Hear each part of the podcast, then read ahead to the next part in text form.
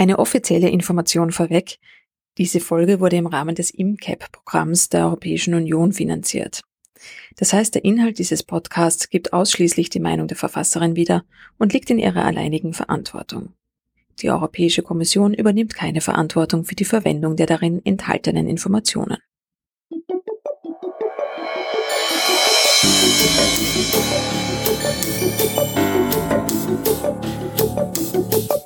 Gemeinsam besser. Österreichs Umweltpioniere und Pionierinnen im Gespräch mit Eva Gensdorfer über ihre Visionen und Geschichten von heute für das Leben von morgen.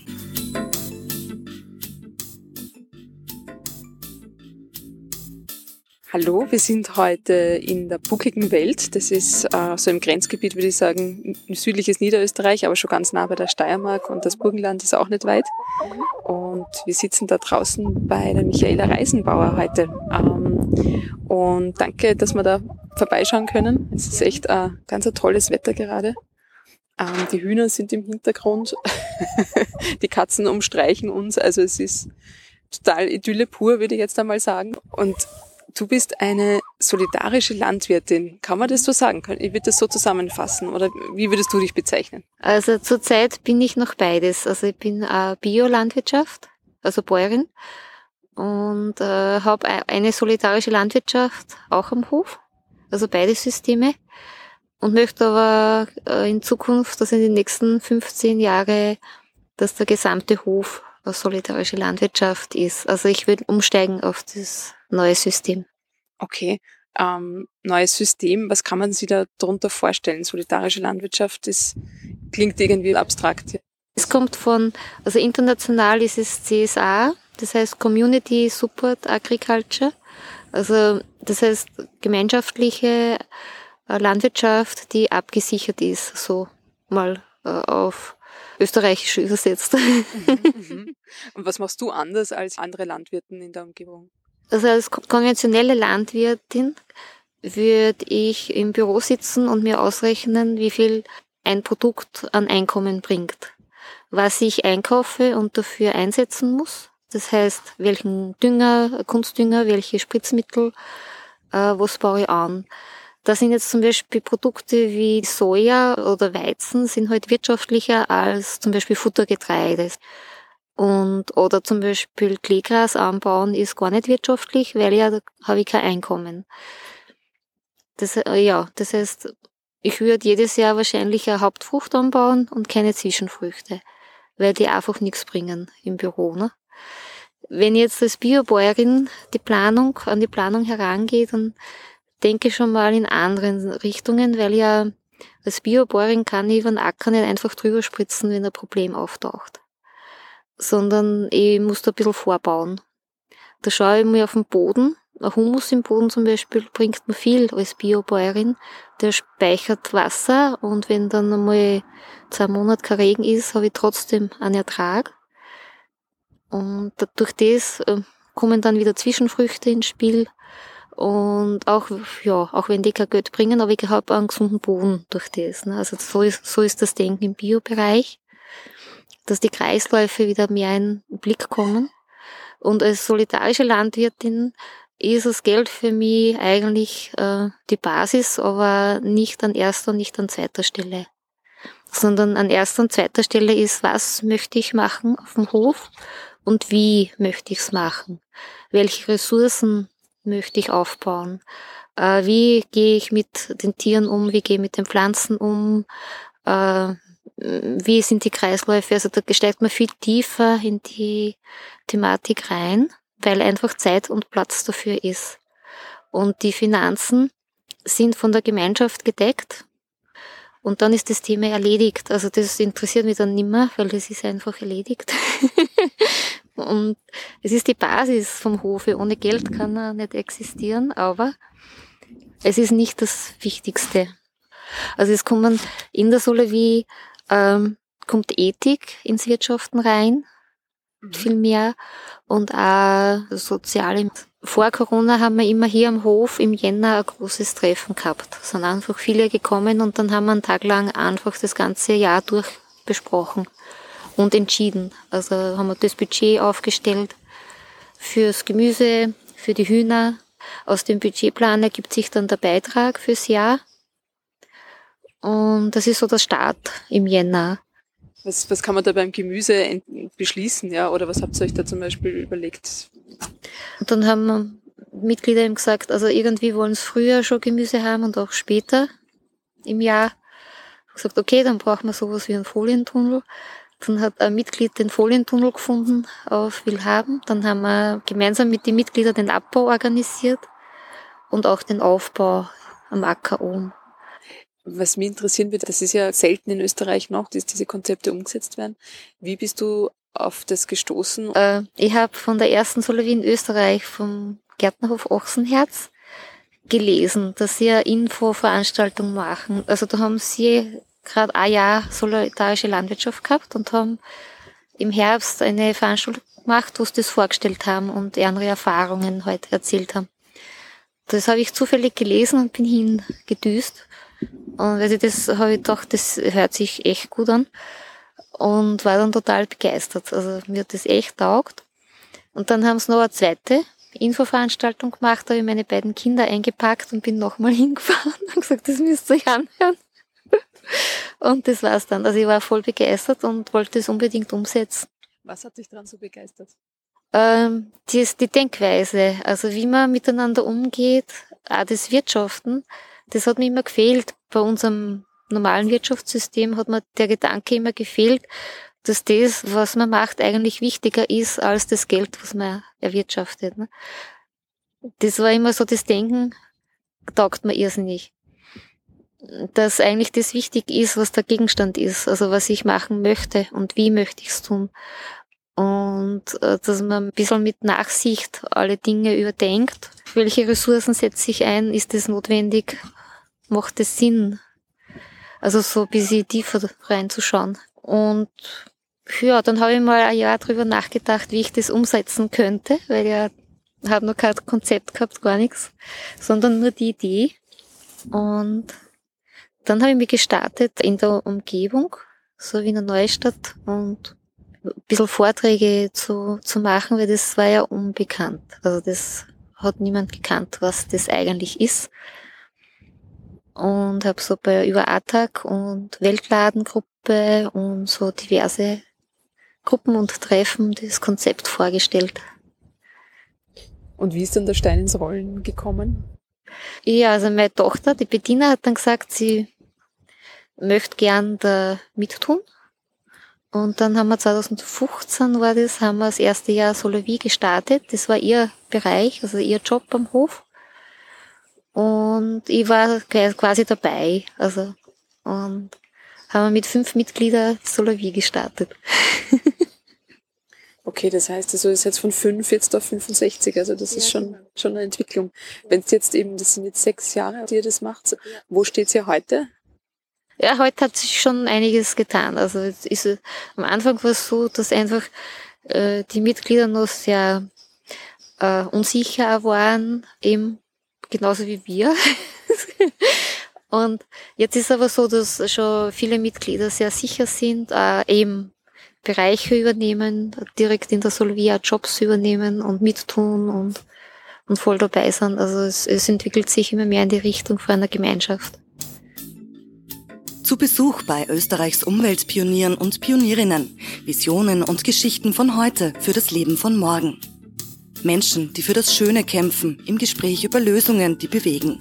Hast du unseren Podcast bereits abonniert? Besuche www.global2000.at slash podcast. Ihr habt gelesen, habt ihr auch ganz gute Online-Auftritte, dass ihr euch selber auch oder du dich als Biopionierin siehst. Ich weiß nicht, ob ich Pionierin bin. Für mich war das gleich super, weil ich das äh, mit dem Spritzen und so, das war mir immer suspekt. Das war nicht so meins. Ich habe mir da zwar als Mädchen früher auf dem Land mit Hauswirtschaftsschule äh, nicht viel Gedanken gemacht, weil da sehr konservativ aufgewachsen und halt sehr katholisch. Und da hat es noch so die Bereiche gegeben. Bereiche, wo die Frauen zuständig sind und Bereiche, wo die Männer zuständig sind und die Männer sind für Landwirtschaft zuständig. Also habe ich mir da nicht so viel Gedanken gemacht drüber, aber für mich war das super, ich war gleich dabei. Also gesagt, ja, voll super. Und wie, wie ist dazu gekommen, dass du das dann umgedreht hast? Also, dass du jetzt sozusagen das dann alles in, in deine Hände genommen hast? Es gibt zwei Entscheidungen im Leben. Entweder ich mache das, was mir für mich wichtig ist. Das bringt da gleichzeitig äh, Zufriedenheit. Und, oder ich mache das, was von mir verlangt wird. Aber das bringt wahrscheinlich auch, weiß ich nicht, Depressionen oder halt irgendwie muss man es kompensieren. Wenn man lange Zeit was macht, was einem eigentlich nicht taugt, dann braucht man Kompensation, weil ja irgendwas auf der Strecke bleibt. Ne? Und ich habe mich dann irgendwann entschlossen, dass ich das machen will, was, was mir zu mir passt und was mir taugt. Und von dem Zeitpunkt an war das klar, wo es hingeht. ja. Und ich bin sehr zufrieden mit meinem Leben zurzeit. Und ja, also es war dann wie, ich war zwölf Jahre verheiratet eben. Dann habe ich mich scheiden lassen. Und seither habe ich den Betrieb eben allein, also für ich im Betrieb. Du hast es jetzt eben dir so eingerichtet, wie es das gern hättest, oder? Ja, und genau. also und, und, du hast es jetzt auch, also was ist denn das für ein Leben oder kannst du es ein bisschen beschreiben? Also selbstständig, also ich mache die Dinge selber, die was ich, mich betreffen, auch am Hof oder hm, genauso. Und wenn ich, äh, ja, ich entscheide alles also selber, ich kenne mich aus. Und für mich gibt's beide Rollen. Also ich habe quasi Frauenrolle und Männerrolle zusammengehauen in der Schüssel und haben mir das rausgenommen, was für mich passt. Aber ich akzeptiere das, wenn andere anders leben. Also das ist genauso okay. Aber für mich ist es wichtig, dass ich einfach äh, äh, das leben kann, was für mich passt. Mhm. Das klingt eigentlich total mutig, ja. Also es könnte sein, dass, dass du da denkst, boah, das ist mir alles zu viel. Also war das nie ein Gedanke? Also, also es ist am Anfang ist schon mit sehr viel Ängsten verbunden, wenn man, man wächst ja damit auf, äh, wenn man der Rolle nicht entspricht, ne? Es gibt ja Konsequenzen. Also es kommt dann einfach auch die Stärke dazu. Also wenn man einfach die Dinge so machen kann, wie es wie es äh, einem selber entspricht. Also den Beruf hat, der einem, einem taugt. Ne? Dann ist das ganz eine andere Geschichte, als wenn man in einem Beruf ist, wo man zwar gut, gut verdient und gut leben kann, aber eigentlich taugt's der Beruf nicht. Also passt einfach nicht. Ne? Dann ist man wahrscheinlich tot unglücklich damit. Obwohl das Leben super sein könnte. Ne? ja, eben. Und das, das ist der, der Punkt. Also ich finde, das ist der wichtigste Punkt im Leben, zu schauen, was passt zu mir. Also wo will ich eigentlich hin? Mhm. Wie, wie hast du das geschafft, dass du das, dass du das findest? Ja, das war so ein Prozess schon länger. Die erste Entscheidung war einfach, also die, das zu, zu sehen, einfach, also entweder mache ich das jetzt und probiere das aus oder das Leben ist einfach so, es geht an mir vorbei, ne? Also, das ist einfach so der Punkt, wo ich mir dann gedacht habe, na dann probier's halt aus. ja. Aber es mehr schief gekost nicht. Derzeit werden ja auch die Weichen gestellt für ein neues Fördersystem in der EU. Was hast denn du da für Erfahrungen gemacht bisher? Ja, also ich beziehe Förderungen. Ähm, ja, also die Förderungen selber sind recht äh, gießkannenmäßig verteilt. Also Betriebe mit viel Fläche profitieren sehr davon. Egal, was sie im Betrieb, glaube ich, machen. Das heißt also, wenn, wenn das jetzt neu aufgestellt wird, wie sollte so ein Fördersystem oder wie könnte es sein, so dass es dir auch persönlich hilft? Ich würde es zum Beispiel begrüßen, wenn man das Fördersystem nach Arbeitsaufwand zum Beispiel äh, strukturieren würde. Je nach Betriebszweig ist ein bestimmter Arbeitsaufwand notwendig am Hof. Und wenn man da die Förderung nach dem ausrichtet, dann wird es einfach ein bisschen fairer. Weil Tierhaltung zum Beispiel braucht einen viel höheren Arbeitsaufwand als Getreidebau. Oder Gemüsebau hat einen hohen Arbeitszeitbedarf. Ne? Und das wird es einfach ein bisschen fairer machen, die Förderung. Und Bio würde ich auf jeden Fall fördern, weil es einfach Landwirtschaftsform ist, die äh, zukunftsfähig ist. Also die, die kann man 100 Jahre kann man Biolandwirtschaft machen, die wird es immer geben. Kommst du zurecht mit dem, was man da so kriegt, oder ist, es, ist das auch problematisch? Also ich habe mich noch nicht verglichen jetzt mit anderen Betrieben. Ähm, ja, kann ich jetzt schwer sagen. Ich krieg, ähm, ich krieg halt einen Teil vom Einkommen von den Förderungen und äh, so ein gedacht, glaube ich, sind es auch ein bisschen als Ausgleichszahlung, weil ja die Lebensmittelpreise künstlich tief gehalten werden. Also es sind ja die Preise, die Bauern jetzt kriegen, die gleichen wie vor 15 Jahren. Die Ausgaben steigen aber jedes Jahr. Also die, die Preise, wo es man ausgeben muss, das, das steigt regelmäßig. Und die Einnahmen sind aber eingefroren ne? seit, seit längerer Zeit. Und das ist, glaube ich, das Problem, wo es viele kleine Höfe haben. Also im Abhofverkauf tue ich mir auch schwer, weil ich ja meine Produkte nicht so teuer verkaufen kann dann ab Hof, wie es eigentlich sein sollte, damit ich den Hof finanzieren kann. Ne? Also du müsstest eigentlich viel teurer werden. Ne? Ja, ja. genau, deshalb gefällt mir auch die Solavisa gut, weil ja, da haben die Produkte keinen Preis mehr. Also die Mitglieder haben, zahlen ihren Beitrag und bekommen dann die Ernte. Und ich muss mir über den Preis keinen Kopf mehr zerbrechen, weil ja, und ich habe auch keine Überproduktion, weil ich weiß genau, ich habe meine Mitglieder, so viel brauche ich an Gemüse und das wird angebaut und das wird dann auch verspeist. Mhm. Okay, also wenn ich jetzt eben bei euch ähm, äh, Mitglied bin, das heißt, wie schaut das für mich aus jetzt? Was, was kriege ich denn raus aus dem Ganzen? Also kriege ich dann irgendwie einmal im Jahr dann an, an, an, an Traktorladung Kartoffeln oder wie, oder wie, wie schaut das aus? Nein, wir haben am Montag immer Abholtag. Da gibt's also Abholstellen.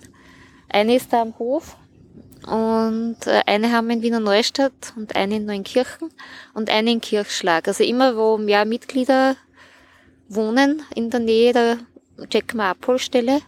Meistens ist das bei Mitgliedern zu Hause ein Kellerraum, wo dann alle hin können, abholen. Und da tun wir immer Montag, tun wir immer ernten und stellen es dann mittags das Gemüse in die Abholstelle. Und das ist wöchentlich dann. Also immer die wöchentliche Ernte vom Gemüsefeld kommt dann in die Abholstelle und ab Montagnachmittag können es Mitglieder dann abholen. Also so bis Dienstagabend halt, wie jeder Zeit hat. Und das Gemüse ist dann portioniert und jedes Mitglied nimmt sich eine Portion. Also es wird auf alle gleich aufgeteilt. Und dort. Es steht auch Tauschkistel in der Abholstelle, weil alle wollen ja nicht jedes Gemüse. Also es gibt auch Gemüsesorten, die man nicht mag oder so, zum Beispiel Topinambur. Dann gibt man das in dieses Tauschkistel und dann können sie, das ist quasi freies Gemüse und dann können es andere mitnehmen. Was mich noch interessieren wird, ist, was sind denn so, äh, so Hürden, die da auch auftauchen? Also ich kann mir ja vorstellen, nachdem ihr das ja auch ganz neu erprobt, alles, dieses komplett neue System, ähm, was sind da so Hürden, die ihr genommen habt ähm, bis jetzt? Also ich glaube, die erste Hürde war, dass Mitglieder, also so es gab noch so die Grenze zwischen Konsumenten, Konsumentinnen und uns. So wie es halt ist, wenn man einkaufen geht. Ne? Und so im ersten Jahr, im zweiten Jahr, also das war so ein bisschen, hat er Zeit gebraucht, bis sich das ein bisschen aufgeweicht hat. So dass man als Mitglied eben auch mitbestimmen kann, also oder Bereiche übernehmen kann und mitarbeiten kann. Äh, ja, und das wird jetzt mit der Zeit immer mehr. Das finde ich super. Also es, es lösen sich die, so die Sachen ein bisschen auf und es wird wirklich so ein bisschen zur Gemeinschaft. Okay, das heißt, ähm, was heißt, dass die Leute eher so wie Konsumentinnen waren und also so die Erwartungshaltung. Ne? Jetzt, jetzt komme ich mit dem Körper so quasi und tu einkaufen, aber in der Solovie ist es so, dass sie eigentlich die Verantwortung für die Ernte haben. Das heißt, wir produzieren das Gemüse und passen ganz gut drauf auf und dann übernehmen es quasi unsere Mitglieder und äh, die Verantwortung, also ab der Abholstelle für die Ernte. Und da war zum Beispiel das Thema, dass man dann ja einen Korb voll Gemüse zu Hause hat im Kühlschrank und dann muss man auch kochen. Damit. Also es ist dann da. Ne? wenn jetzt ganz viele Zucchini gerade da sind, weil die Zucchini eben super gewachsen sind, dann gibt's eben die Frage, was machen wir dann damit? Oder wir tun es dann mal einfermentieren oder halt ähm, einmal haben wir zum Beispiel ein Knoblauchpesto gemeinsam gemacht. Da sind eben zwei Mitglieder gekommen und dann haben wir gemeinsam ein Knoblauchpesto gemacht und dann an alle ausgeteilt. Also da überlegen wir uns dann was, wenn es irgendeine Gemüseschwemme gibt. Kann auch passieren. Weil das Gemüse ist genauso wie die Menschen. Also wenn es die Umgebung voll taugt, dann ist ganz viel Ernte. Wenn irgendwas nicht passt, dann ist wieder weniger. Also es ist nicht so hundertprozentig planbar. Und dann schauen wir, wie wir damit umgehen. Das sind, ist auch so eine Herausforderung, ein bisschen. Vor allem mit dem Wetter in letzter Zeit. Mhm. Was sind da so die Herausforderungen? Also Im letzten Jahr war es zum Beispiel bis Juli Dürre. Also der Frühling war extrem kalt und nass. Und dann war Juni, Juli war es trocken und heiß. Da hat es bei uns nicht geregnet. Also so die, die extremen Wechsel. Und dann im August hat es wieder total viel geregnet und war es wieder kalt. Also das ist dann schon eine Herausforderung. Ähm, es war früher im Sommer oft auch mal so ein bisschen eine Arbeitspause drinnen. Also gibt so Arbeitsspitzen und dann war wieder Arbeitspause. Das war heuer zum Beispiel überhaupt nicht, weil wir ständig auf irgendwas reagieren haben müssen. Im, im Juli mit Gießen, also mit, mit der Hitze, mit der Trockenheit. Dann im August war es wieder kalt, dann muss ich wieder alles abdecken ein bisschen. Ja. Also man ist wieder nicht Fahrt. Nein. okay. Aber eben umsetzen tust du es vor allem du oder vielleicht ähm, oder oder ihr am Hof selber. Also wie zu wie viel genau. seid ihr? Also ich bin da die Hauptperson am Hof und dann haben wir in der Solovie haben wir eine Gärtnerin, äh, die Claudia. Die ist 40 Stunden in der Woche da. Von äh, April bis Oktober, also in der Gemüsesaison. Und ja, und meine Tochter ist noch mit am Hof, aber so 0,5. Weil sie hat einen Job in Wien. Du bist ja nicht nur die Reisenbäuerin, sondern jetzt hat sie die Reisenbäuerinnen. Ja. Genau. ja, zwei Bäuerinnen. Also sie hat den Bäuerin als Nebenjob und ich als Hauptjob. Und, und so Bäuerin bin ich irrsinnig gern. Also das ist was, was mir irrsinnig taugt. Was gefällt dir dran so gut? Äh, ich habe irrsinnig viel Kompetenzen, ich kann irrsinnig viel tun äh, Mutterkühe. Ich, ich hab, früher habe ich Schafe gehabt und Ziegen. Äh, wir haben Käserei mit gehabt, jetzt haben wir Gemüse und die Hühner.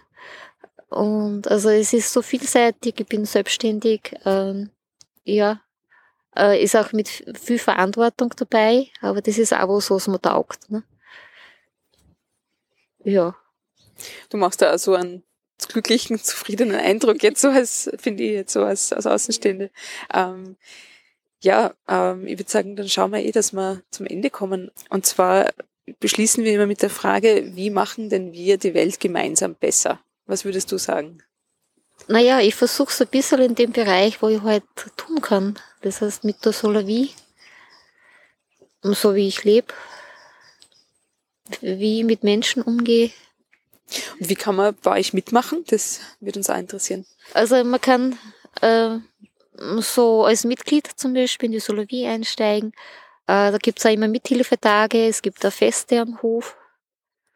Man kann sich jederzeit auch anschauen, also besuchen kommen, sich die Solovie kurz anschauen, mal schauen. Wir haben eine Seite im Internet, in unsere Homepage. Es gibt äh, also für Leute, die weiter weg sind, weil die Solavie ist ja regional, gibt es auch eine Solavie-Seite im Internet, die Solavie Live heißt, wo mehrere, also viele Solavies so im Osten Österreichs sind auf der Seite, kann man sich anschauen. Also solavie.live.at? Ja. Okay, na dann, das ist, da kann man sich schlau machen oder am besten gleich persönlich vorbeikommen. Ja, ähm, ja na vielen Dank für diese Eindrücke. Das war wahrscheinlich jetzt ein viel zu kurzes Gespräch gefühlt für mich jetzt, ähm, weil da glaube ich so viel noch mehr dahinter steckt.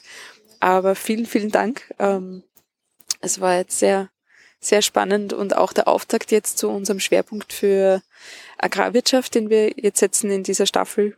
Hört's gern rein und ja, Wir melden uns jetzt monatlich immer jeden ersten Donnerstag im Monat und freuen uns über weitere Zuhörer und Zuhörerinnen und schauen mal, was da noch so kommt. Danke fürs Zuhören. Gemeinsam besser. Der Global 2000 Podcast mit und für visionäre Umweltpioniere und Pionierinnen. Für die Redaktion verabschiedet sich Eva Gensdorfer. Global 2000 sagt Danke. www.global2000.at slash podcast. Dieser Podcast wurde aus Mitteln der Europäischen Union unterstützt.